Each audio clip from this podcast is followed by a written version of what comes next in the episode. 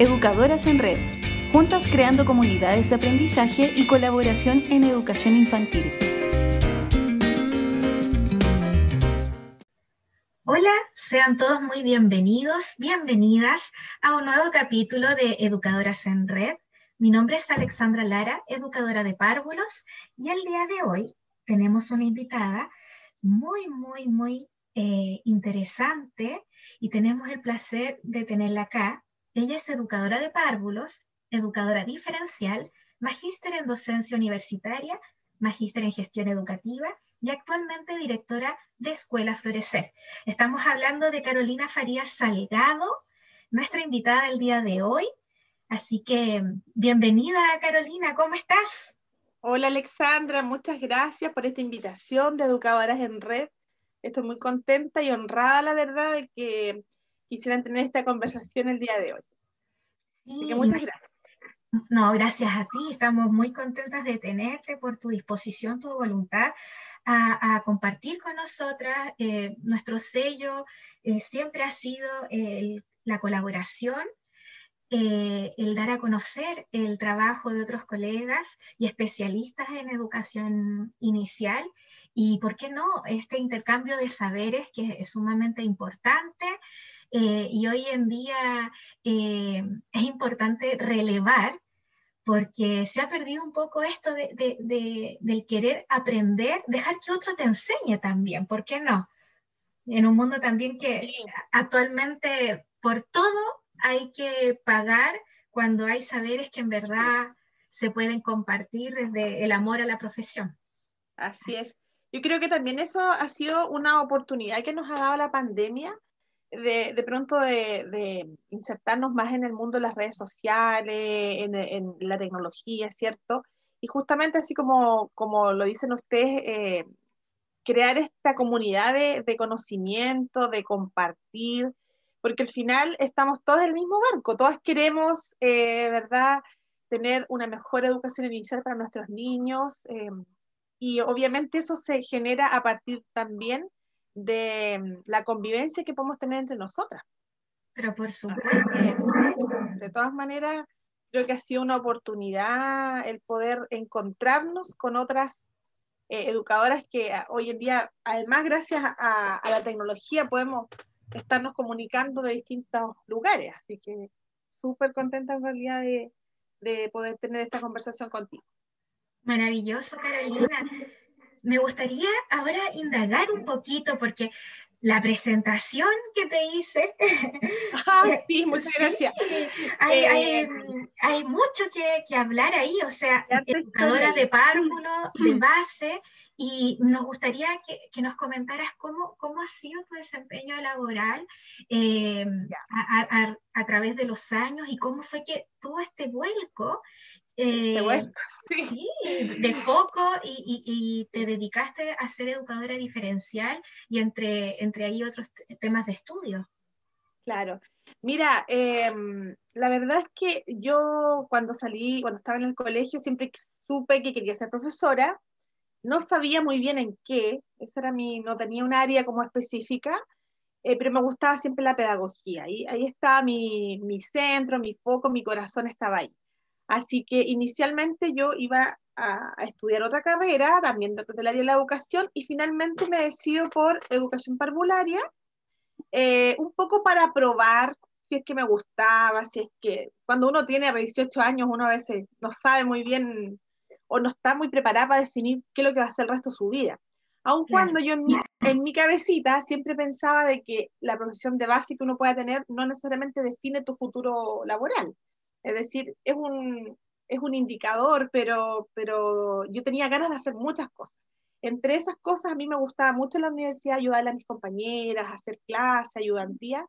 Así que siempre me gustó el área de la docencia, eh, de, digamos, de, para adultos.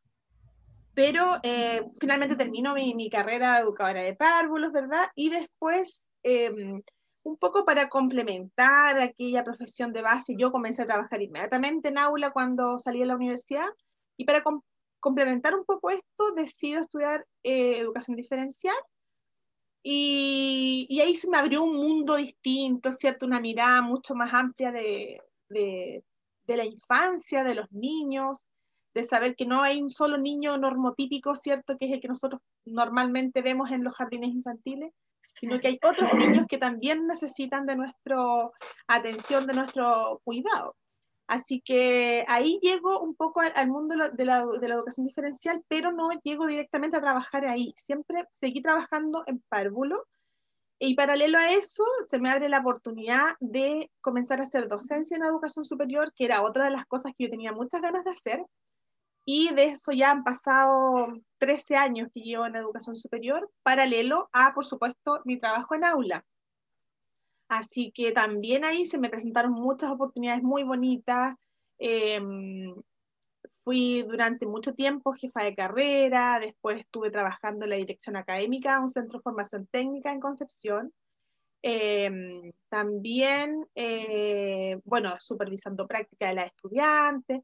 Así que muy relacionado siempre al aula de la educación parvularia, pero también a la docencia. Ahí por ahí están mis dos áreas de trabajo. Y en el año 2014, no, 2015, em, me invitan a trabajar a la Escuela Florecer, que es una escuela especial, ya que, que está en Talcahuano, y que atiende niños y niñas con necesidad educativa permanente. ¿ya?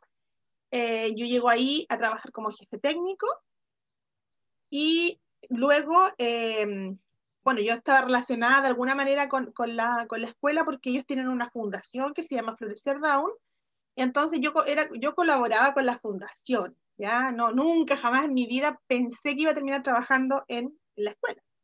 Pero se da esta oportunidad y eh, llegué ahí a trabajar con unas poquitas horas y muy feliz, muy contenta. Y aquí descubro entonces un, un, lugar maravilloso en el mundo que no he conocido otro igual, eh, donde de verdad hay puro amor hacia los niños, eh, mucho respeto, un trabajo en equipo fantástico. Y me empiezo a quedar y ya llevo de esos seis años, ¿ya? Seis eh, años. Seis años ahí en esa escuela que es maravillosa. Entonces, de jefe técnico, después estuve un año haciendo un reemplazo a la directora, que estaba con un pre postnatal y este año eh, me ofrecen hacerme cargo de la dirección ya como titular, digamos, ya no, no de reemplazo. Así que muy feliz, muy contenta de poder asumir este desafío. Y eh, dentro de eso, ¿cómo se relaciona con la educación parvularia? Bueno, todos los niños que nosotros atendemos son eh, párvulos, todos tienen menos de seis años.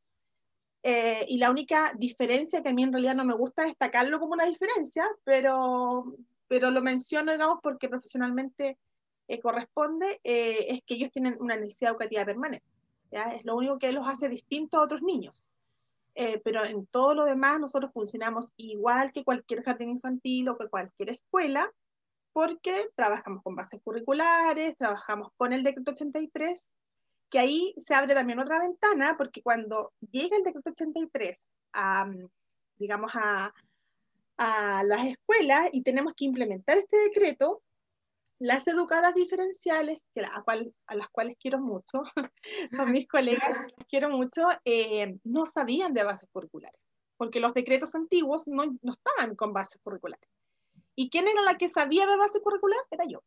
Entonces ahí eh, fue como ya, y además, bueno, coincidía que yo era la jefe técnico, entonces ahí eh, pude poner en práctica todo lo que yo sabía desde el mundo de la educación parvularia sabiendo que si bien eh, quizás antiguamente eran mundos muy distintos, hoy en día eh, para mí es uno solo, o sea, yo nunca hago la diferencia como quizás si en la presentación uno dice, bueno, la escuela especial, pero en, en, general nosotros siempre nos referimos como a la escuela porque no vemos grandes diferencias con otras escuelas, ¿me entiendes? Como más o menos un poco esta, esta trayectoria, este vuelco que yo me di, paralelo a eso todavía sigo haciendo docencia, que es un área que me gusta mucho. Eh, Así que eso más o menos lo que te puedo contar, digamos, de cómo llego aquí a, este, a este mundo eh, que, entre comillas, es un poco distinto. Claro, una amplia trayectoria, Carolina. O sea, tenemos mucho, mucho para poder conversar e ir desmenuzando todos esos capítulos de, de tu vida profesional. y ha sido, ha sido muy una vida laboral muy bonita, la verdad, no, no me puedo quejar, todo lo contrario, eh, he tenido experiencias muy, muy gratas. Claro, y ahí también va uno al punto de que, claro, cuando uno habla de educación diferencial, necesidades educativas especiales, uno también se adentra en un, en un mundo que, que es complejo de cierta forma, pero también trae mucha gratificación, como tú lo mencionas. Y el hecho de, estar en una, en una, a cargo de, de, una escuela donde tú dices que ha sido el mejor lugar donde tú has podido estar, o sea, que de verdad ahí se vive una magia, se vive un ambiente totalmente enriquecedor y, y si los adultos están bien, me imagino que los niños están de lujo ahí. Sí, eh, claro, esperamos que sí, eh, nosotros trabajamos todos los días con ese, con ese afán de que nuestros niños sean niños felices, niños cuidados, respetados. Eh, pero yo te diría que más allá de lo, de lo romántico que eso puede ser, en lo concreto, eso de verdad se da. O sea, yo después de haber trabajado en distintas realidades, puedo decir que acá de verdad hay un respeto profundo por el niño como ser humano, eh, un respeto profundo de sus derechos, eh, de su vida, de su situación, de su familia. Eh, de verdad que es un, y siempre lo digo, lo digo en todas partes, para mí es un regalo trabajar ahí porque independiente de los desafíos que uno pueda tener y que como tú dices, quizás uno se enfrenta a desafíos mayores que en una, en una educación regular, también los avances que tú ves en los niños son eh, una maravilla. O sea, cada vez que un niño empieza a caminar por sí solo eh, o cualquier logro pequeño, eh, para nosotros es algo de profunda alegría. Entonces, de verdad un, es un, lugar muy, muy bonito en este mundo donde tengo la suerte de poder trabajar. Em, así que como te digo, nosotros ahí trabajamos con el decreto 83, trabajamos con bases curriculares, por supuesto, haciendo adecuaciones curriculares por porque corresponde hacerlas, eh, pero no, no, funcionamos, no es un mundo así súper distinto a lo que tú te puedes encontrar en, un, en una escuela regular.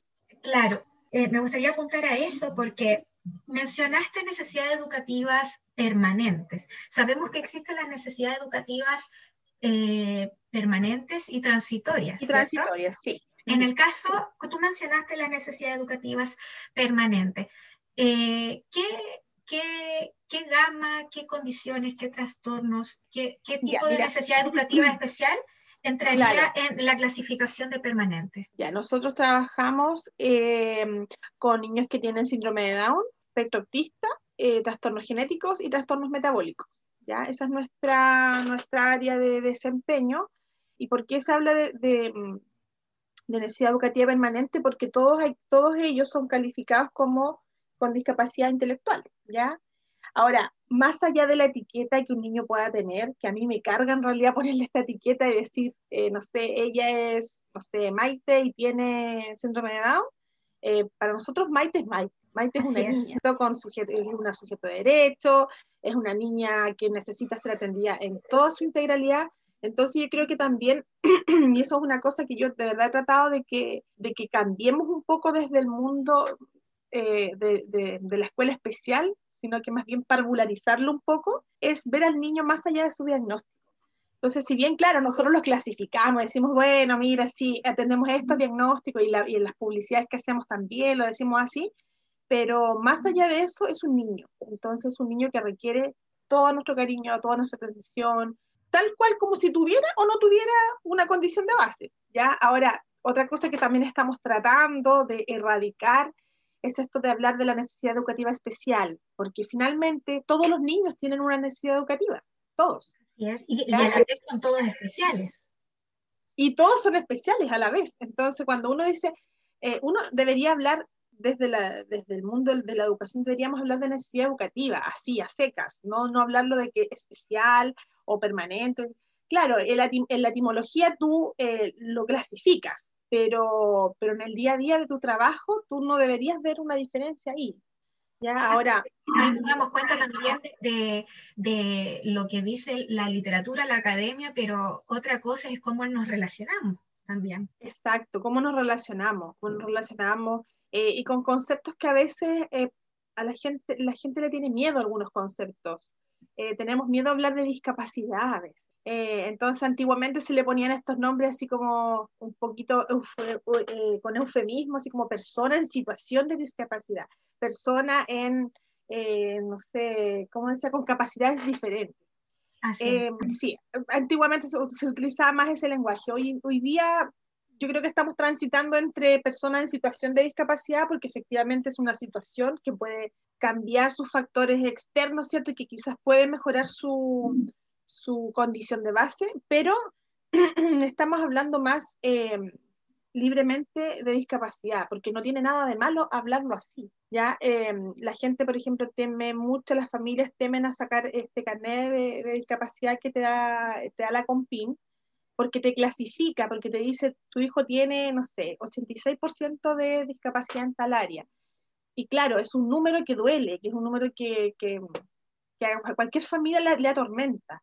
Pero nosotros siempre le decimos a las mamás, esos son números, ese número no determina la vida de su hijo, todo lo contrario, o sea, también es un número que nos alienta a tener más, eh, ¿cómo se puede decir? Eh, más intervención, eh, más ganas de hacer cosas, de poder innovar también, no hacer siempre lo mismo, porque es un niño que, que está en permanente crecimiento, como cualquier niño, que necesita distintas herramientas, distintas estrategias para poder tener una mejor vida. ¿Verdad? Claro, tomarlo como un desafío y una oportunidad de mejora, por sobre todas las cosas. Y, y, ahora la conversación ya está entrando e, en, el foco que, que, en su comienzo también queríamos como brindarle, que es el tema de la inclusión. ¿sí? El tema de la inclusión y cómo esta palabra, eh, ¿cómo decirlo para que no suene? Ha sido bastante... Manoseada. manoseada. Sí, ha sido manoseada, ha sido manoseada. Eh, muchas, eh, eh, se dice, se habla mucho de la inclusión y, quizás se queda en esta palabra, pero la inclusión real muchas veces no existe. ¿ah? Me, ha pasado profesionalmente, me, me, toca, me corresponde supervisar estudiantes en práctica en distintos lugares, instituciones, ¿verdad? Jardines infantiles, de de todo tipo, no voy a nombrar a nadie para que nadie se sienta, pero de distintos eh, organismos, digamos. Y, y, en todas estas visitas que yo hago, que son visitas semanales, entonces uno circula mucho por muchas salas de clase, uno a veces se encuentra con niños que tienen alguna necesidad educativa permanente, por ejemplo. Eh, y ahí uno se da cuenta que a veces la inclusión, claro, el jardín te dice, somos un jardín inclusivo, lo aceptamos, sí, pero más allá de eso, tú ves que no hay una real inclusión, es decir, incluirlo no es solo permitirle que esté, sino que además que haga todo lo que tenga que hacer como cualquier otro niño, ¿ya? Entonces, tristemente, eh, me ha pasado que he tenido que ver que hay niños, por ejemplo, un niño, no sé, con síndrome de Down en una sala de transición y que están todos eh, jugando la ronda y él está pintando.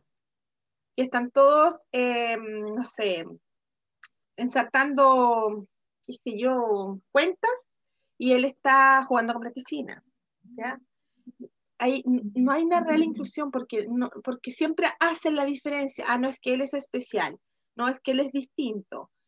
Eh, cuando van mis estudiantes en práctica, quizás a lo mejor a ti te pasó en alguna de tus experiencias, no lo sé, pero no nos conocemos mayormente, pero eh, mis estudiantes me dicen, profesora, sabe que la educadora me dejó a cargo de tal niño que tiene tal, tal necesidad, tal condición de base. Yo le digo, ¿y por qué? No, es que quiere que esté todo el día pendiente de él y, nosotros no hacemos nada con el resto de los niños, estamos solamente, estoy solamente con él. Claro, entonces ahí te das cuenta que, que la inclusión es eh, como concepto fantástico, pero que realmente en, en el aula a veces no lo vemos reflejado. Y, claro, y decimos, no, es que él es distinto, no es que él es diferente. Y, y, al final, si tú te pones a pensar, todos los niños son distintos, todos son diferentes. Entonces, mm, en el, en el trabajo mismo yo creo que falta, hay una verdad, una inclusión, falta, eh, no solo con los niños con síndrome de Down, digo, con cualquier, cualquier tipo de necesidad educativa, porque eh, los, los mismos profesionales muchas veces se quedan cortos de herramientas y no es su culpa, no es su culpa. O sea, una educadora de párvulo no tiene, no tiene culpa de no tener herramientas necesarias para atender un niño. Eh, la culpa yo creo que ahí, bueno, un problema obviamente más, más macro, pero yo creo que a los profesores en general, como a la, la línea grande de pedagogía que existe, ¿verdad? Les, les falta un, una línea de formación que tenga, que se relacione con la inclusión. ¿Ya? Muchas de nosotras tuvimos un, yo, bueno, yo estudié hace montones de años, yo entré a la universidad en el año 2000, imagínate. Eh, me siento como veterana a esta altura, pero en el año 2000 me acuerdo que tuvimos un, una asignatura en cinco años, en ese tiempo se estudiaban cinco años la pedagogía, eh, un año, eh, un semestre, perdón, con una asignatura que era de necesidad educativa, que no, que no me acuerdo cómo se llamaba, se llamaba psicopedagogía o, o algo así. Y fue como un pincelazo, así como una cosa pasajera, rápida pero no hay una línea formativa real que, que, en el fondo, porque hoy, hoy en día con el decreto 83 tú vas a encontrar niños con, con una necesidad, necesidad, educativa permanente o transitoria también en el aula regular, ¿ya? ya sea en educación parvularia o en la educación básica o también en la educación media. Entonces, si quizás los profesores tuviéramos una línea formativa en el área de inclusión, eh, yo creo que nos facilitaría a todos el trabajo en el aula. Sí, como, como tú dices, o sea, la, la, la inclusión nos está viendo, estamos hablando más que nada de una integración y finalmente lo que se ve o lo que se lleva a cabo es una segregación. Entonces, ahí también hay, hay un tema de, de ir eh, conociendo términos y, y, ir viendo, mejorando nuestras prácticas pedagógicas en base a la reflexión, cómo lo estoy haciendo. De verdad estoy llegando a, a mi gran abanico de niños y niñas que están en el aula o solamente algunos. Claro. Cuando tú Exacto. hablas del decreto, del decreto 83, si más bien no, no lo olvido, este fue lanzado en 2015, creo. Sí. Sí, bueno, y ese, ese decreto habla como... Pro, no, 2000. 2016, yo creo es que 2015, ido, creo. Lo que pasa es que se ha ido implementando poco a poco, depende del nivel. Sí, no todos los niveles todavía están con el decreto 83. Claro, o sea, el, 2000, el, el decreto 83, al menos del 2015, habla de, de abarcar el término de inclusión tanto en educación parvularia como en educación general básica. ¿ya? Y habla como de, de entregar eh, herramientas, criterios y apoyo para la adecuación curricular. Desde mi punto de vista, es una inquietud más que nada, no, no quiero hacer una aseveración, pero por ejemplo, si hablamos de adecuación curricular, ¿estamos hablando de inclusión? Eh, sí, sí, sí Porque estamos hablando que la inclusión debiese ser como no, no tan pensado de cómo lo vamos a hacer para que calcen ciertas eh, personas dentro del, del, servicio que vamos a brindar, sino claro. que siempre debe, debe, ser mirado desde una, desde una perspectiva integradora y amplia. Claro. Sí, es que cuando, tú, cuando, cuando uno habla de inclusión, dentro de eso está la adecuación curricular, ya que, que correspondería a cualquier niño que, que la necesite.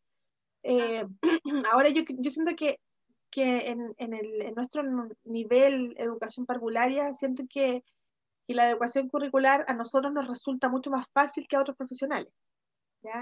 Eh, probablemente porque la educadora de párvulos tiene una, una variedad mucho más grande, las mismas bases curriculares te permiten hacer adecuaciones, ¿cierto? Uno siempre está adecuando. Entonces yo creo que a, que a nosotros como, como nivel nos favorece el, el decreto eh, y yo creo que siempre estamos haciendo adecuación curricular.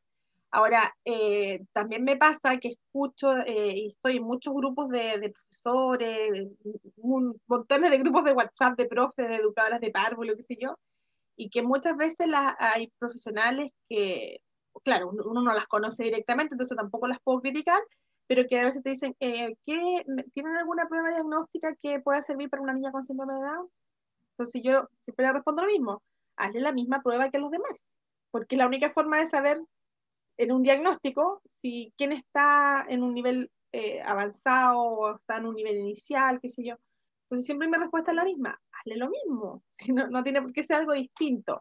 Ahora, claro, en términos evaluativos, a veces uno eh, baja un poco la dificultad, pero va a depender un poco también de, de en qué nivel está el niño. Hay niños que si bien tienen una condición de base, tienen un rendimiento bastante óptimo. Entonces, no hay que como encasillarlos, para mi gusto, encasillarlo y decir, ah, porque él tiene esto, entonces no va a poder hacer esto. Es como pasa también con los niños eh, del espectro autista, entonces que hay mucho eh, juicio de por medio, ah, no, es que no va a ser capaz de hacer esto, o él no hace esto, o le va a molestar tal cosa. Sí, pero dentro de ese espectro autista, por eso hoy día hablamos de un espectro, es una variedad. O sea, antiguamente tú decías, ah, es que este niño es autista, ¿por qué? Porque no habla. Pero hoy en día hay niños que son, que son del espectro, pero tienen un lenguaje verbal, pero fantástico. Entonces, no, ese encasillamiento que, que, que, hacemos de los niños yo creo que es nocivo para nuestra educación. Yo creo que hay que mirar al niño más allá de su diagnóstico, insisto en eso. Hay que mirarlo como un ser que necesita una educación integral, no, y no ponerle una etiqueta o ponerle un techo eh, a partir de un diagnóstico. ah, no, es que él va a llegar hasta aquí, no va a poder más que esto. Porque los papás siempre uno le preguntan en el mundo, por lo menos de la educación especial, digamos, uno siempre a ah, mi hijo algún día va a poder ir a la universidad, tía. Mire, eso no, no, lo sabe nadie, o sea, ni yo, ni usted, nadie sabe eso. Quizás sí, nadie lo sabe, pero no lo podemos poner, eh, trabajemos para eso, le digo yo, pero no, no le podemos poner un, no, sabe que no. Y de repente uno se encuentra con profesionales de la salud que tienen una mirada probablemente mucho más eh, ¿cómo se puede decir? No sé, poco actualizada, para no decirlo de otra forma, poco actualizada y que tú escuchas y te dicen cosas así como, no, es que este niño es así, aquí, acá, acá, y te da una descripción y tú dices, bueno, pero no todos los niños que yo conozco con ese diagnóstico se ajustan a esa descripción.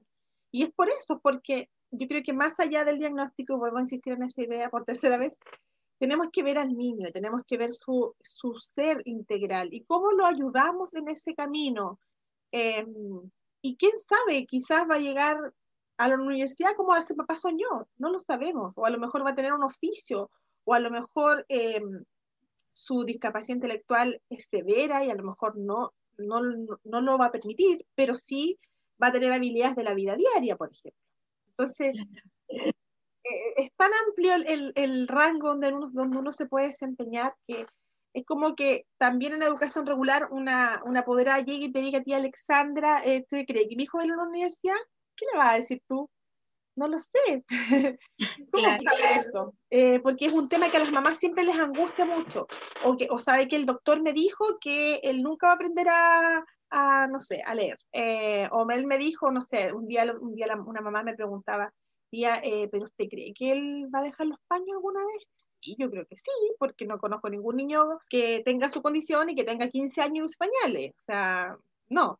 Ah, ya, ya, entonces sí, sí lo va a dejar ya. Entonces se empiezan estas comparaciones también súper odiosas, ¿cierto? De, de comparar que, ¿por qué mi hijo hizo esto? O mi hijo a los tantos meses caminaba, a los y eso también angustia a los apoderados, porque mm, eh, hay que entender que cada niño es distinto a otro también. Claro, hay que pesimista. Claro, entonces yo siento que a las educadoras de párvulo la adecuación curricular nos sale más fácil, como que, como que están, es como, es como parte de nuestro, yo creo que de nuestro ADN un poco, porque si tú piensas en las prácticas normales que uno tiene en aula, uno siempre está innovando, siempre se está renovando, siempre estás haciendo distintas cosas eh, eh, para un mismo, un mismo objetivo. Entonces, mm, siento que nos sale más fácil. Pienso que en los niveles más grandes eh, cuesta un poco más, cuesta un poco más porque además hay una nota de por medio, una calificación. Y eso, querámoslo o no, es algo que ranquea a los niños. Entonces, automáticamente lo ponen en un ranking y dice, bueno, de 30 alumnos, mira, él está en el nivel él es el 30. Entonces, claro, eso automáticamente a cualquiera eh, lo, lo, bajonea un poco, ¿cierto? Porque te, obliga a estar en un ranking que tú no deseas estar. Em, pero en educación parvularia tenemos la suerte, ¿verdad?, de que no tenemos esos, esos rankings de notas y que entonces nos permite tener una mirada, yo creo, mucho más homogénea de nuestro grupo.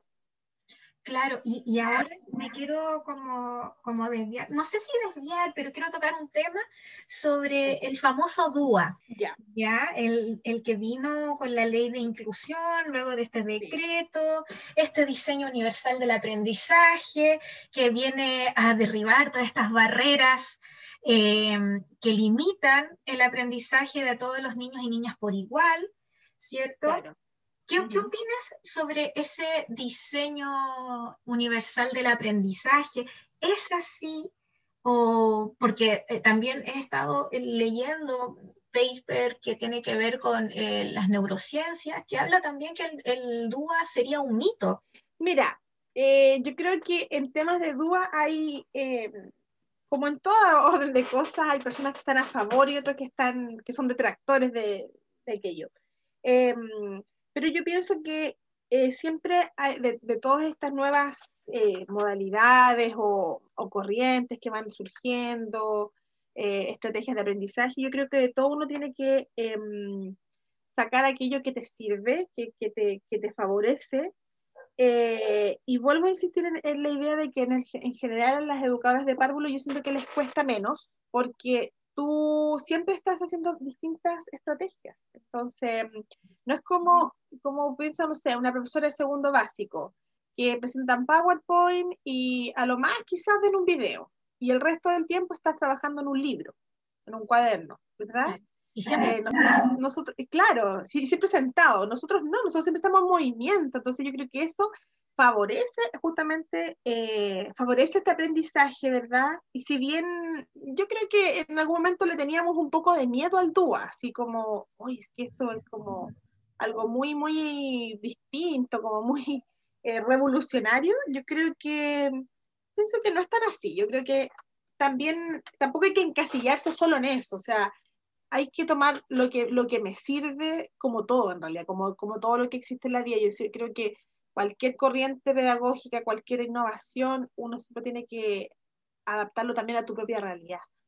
Claro, desde una mirada personal, eh, yo considero que el DUA vino como a, a, dar a conocer algo que está dentro del quehacer de la educadora de párvulo, que se hacía a diario, pero quizás no de forma consciente o no tenía un nombre. papel claro no tenía nombre. No tenía un nombre sí pues, de repente digo de repente digo qué tan revolucionario puede ser esto o sea las educadoras de párvulo estábamos bastante adelantadas por decirlo así y, siendo que ah, por lo general siempre se tilda como la educadora de párvulo, así como naná y pobrecita la educadora de párvulo, o sea, como... Ah, sí, claro. Claro.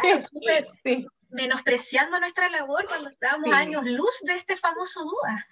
Exactamente, por eso yo por eso te digo, o sea, también mi opinión referente a eso, por eso digo, hay, hay gente como detractores y todo, yo me considero, entre comillas, no, no detractora, pero en realidad no, no siento que sea algo tan revolucionario, porque como bien tú dices, eh, y es lo que yo vengo viendo en 16 años de, de ejercicio profesional, nosotros siempre hemos hecho este, estas adecuaciones, siempre hemos estado innovando, eh, por lo tanto, no creo que sea algo tan, quizás como muy bien tú lo dijiste, es algo que siempre lo, hemos hecho, pero no, que no, no, tenía un nombre. Entonces...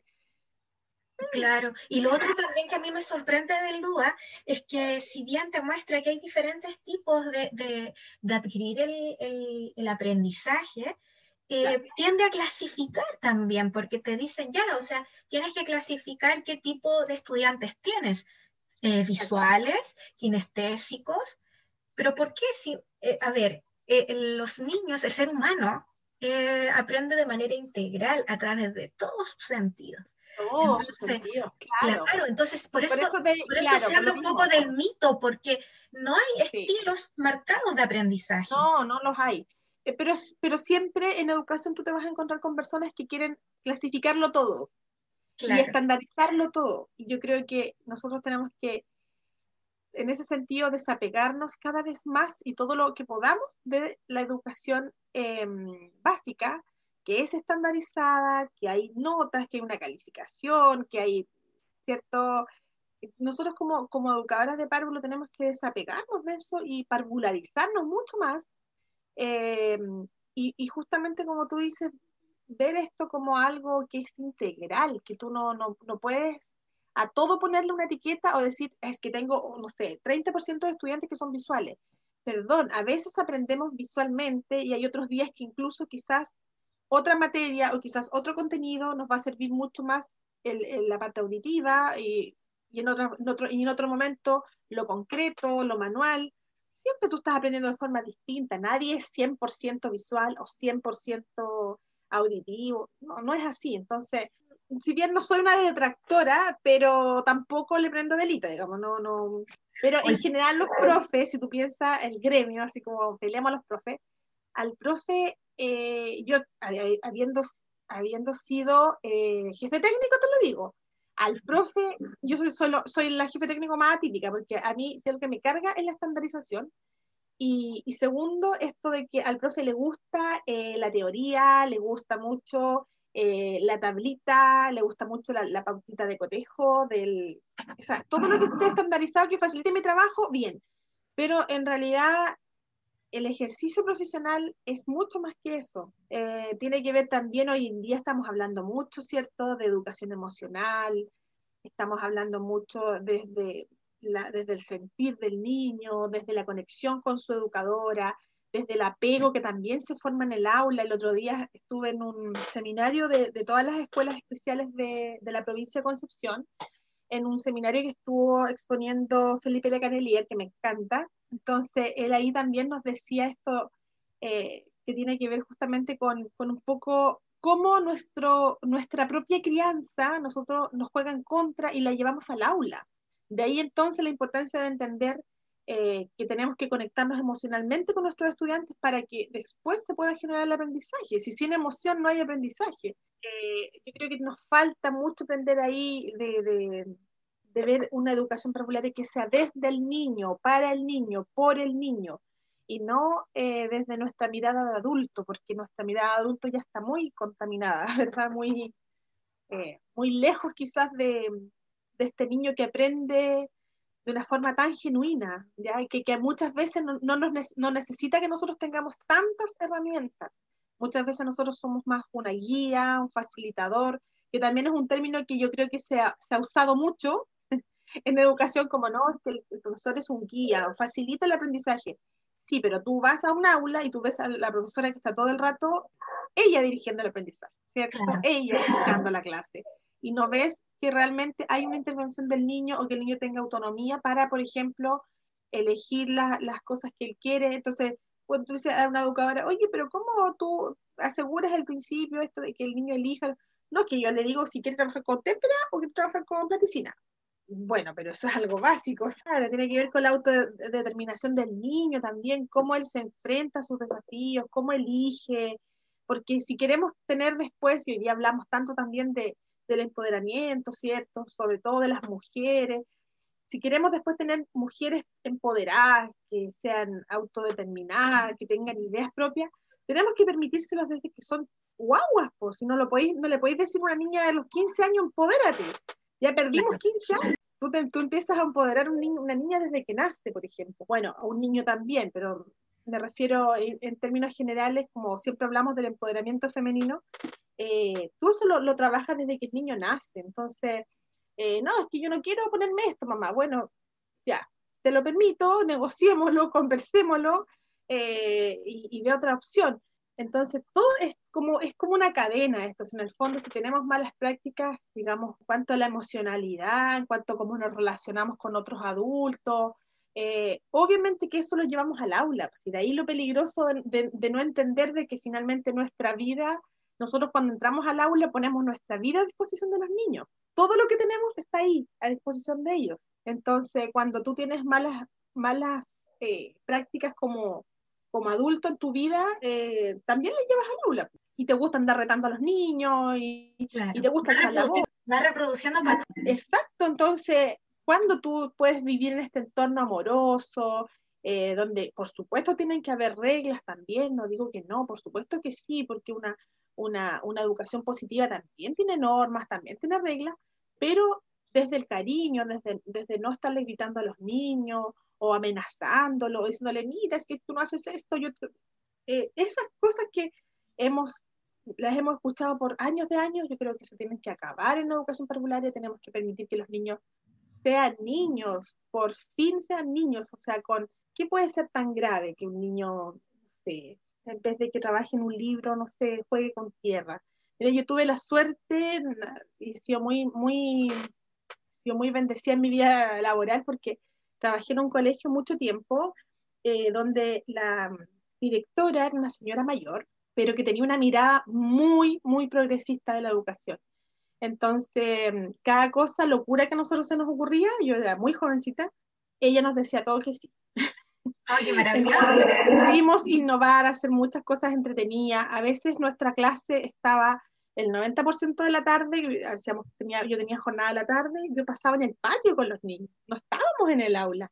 Días así bonitos, como ya más calor, estábamos ahí. Cuando llovía y al otro día habían pozones, bueno, inventábamos juegos para ir a, para ir a, estar, qué sé yo, eh, hacíamos plegados con papel lustre, unos barquitos, después lo íbamos a estar al, al, a las pozas de agua, eh, mirábamos el efecto del agua, qué pasaba si le tirábamos una piedra, que quizá en un colegio con más normas, con más estructura, nunca me lo habrían permitido. Sin embargo, creo que ahí fui súper autónoma en ese sentido y, y, ahí también pesa mucho lo que, lo que el director piensa. Yo creo que ahí eh, lo digo ahora desde el otro lado de la vereda, ahora siendo yo la directora de un, de un, centro, la cabeza es determinante en las prácticas pedagógicas que se desarrollan en el aula, claramente. Sí, para no perder el rumbo. Así es de a dónde queremos llegar, qué queremos lograr. Es importante eh, cómo se está liderando hoy en día en educación, no solamente en educación parvularia, sino que en educación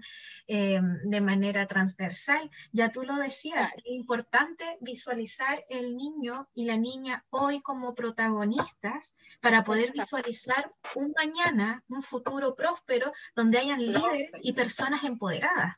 Así es, así es. Entonces, lo formamos desde hoy Claro, y qué mejor que quien esté a la cabeza tenga una mirada mucho más innovadora y progresista eh, dentro de la educación y pueda guiar a este cuerpo docente, ¿cierto? Que también le da vida al, sistema educativo para poder em, tener mejores prácticas orientar el foco de, mejor forma, ¿cierto? No perderse ahí en el camino de repente con tantas eh, malas prácticas o mañas dentro de, los centros educativos y principalmente crear conciencia que que es lo, también lo que queríamos lograr con este podcast a través del tema de la inclusión y cómo ha sido también tu trayectoria a lo largo de, tu carrera profesional y cómo estás hoy en día a la cabeza de una escuela eh, importantísima dentro de lo que son las necesidades educativas especiales. Sabemos que la idea es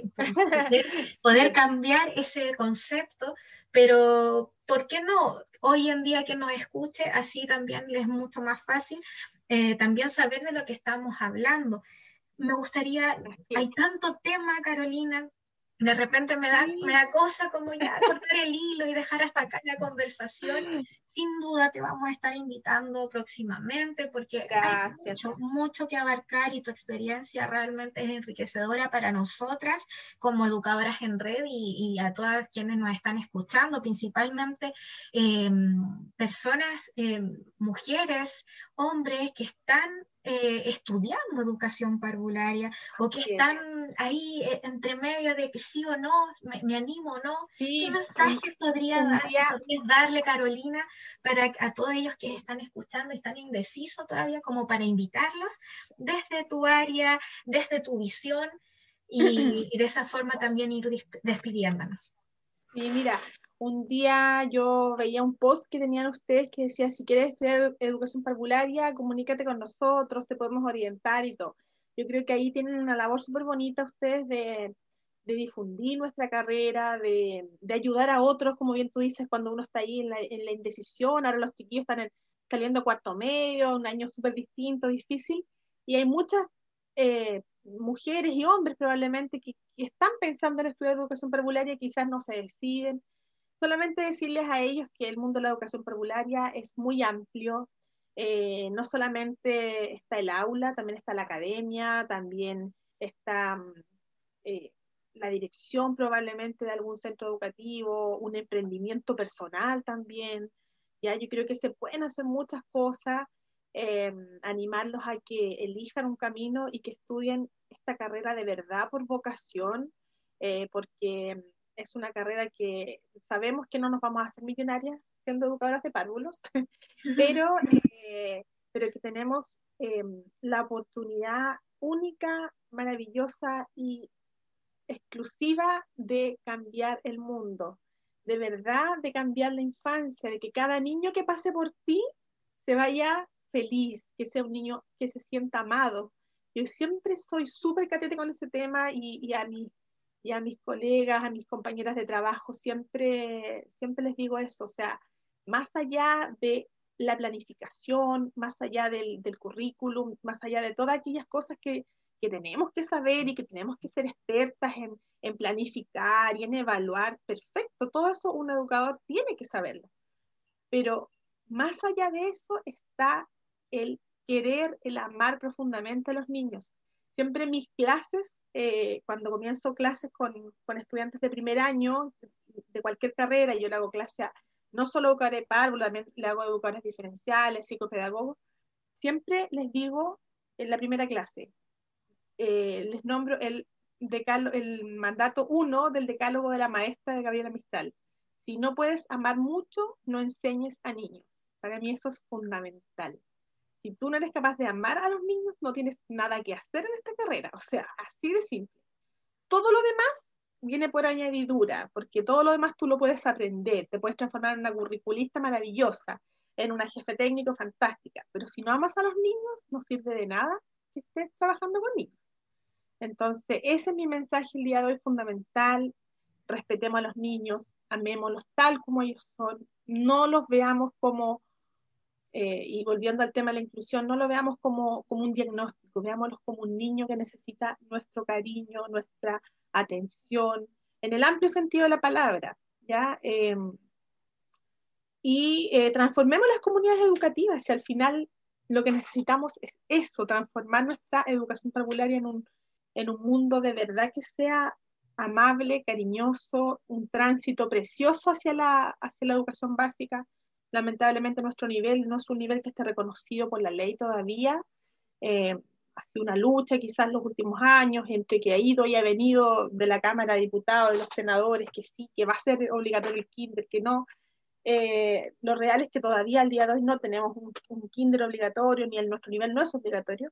Pero independiente más allá de la ley, lo importante es que nosotros transformemos nuestras comunidades educativas y si hay alguien que esté al mando de una de ellas, eh, confíe en su equipo pedagógico, porque hay mucho potencial, las nuevas generaciones tienen una mirada muy bonita. Yo felicito a educadores en red por el trabajo que están realizando, las sigo muy de cerca, em, siempre estoy pendiente de las cosas que están publicando y de verdad que yo creo que hay harto trabajo que hacer ahí y, me alegro que, estén unidas en, este, en esta causa, porque necesitamos eso, necesitamos unirnos, eh, dejar de competir entre nosotras, de creer que hay alguien que porque tenga más, más, más experiencia es mejor.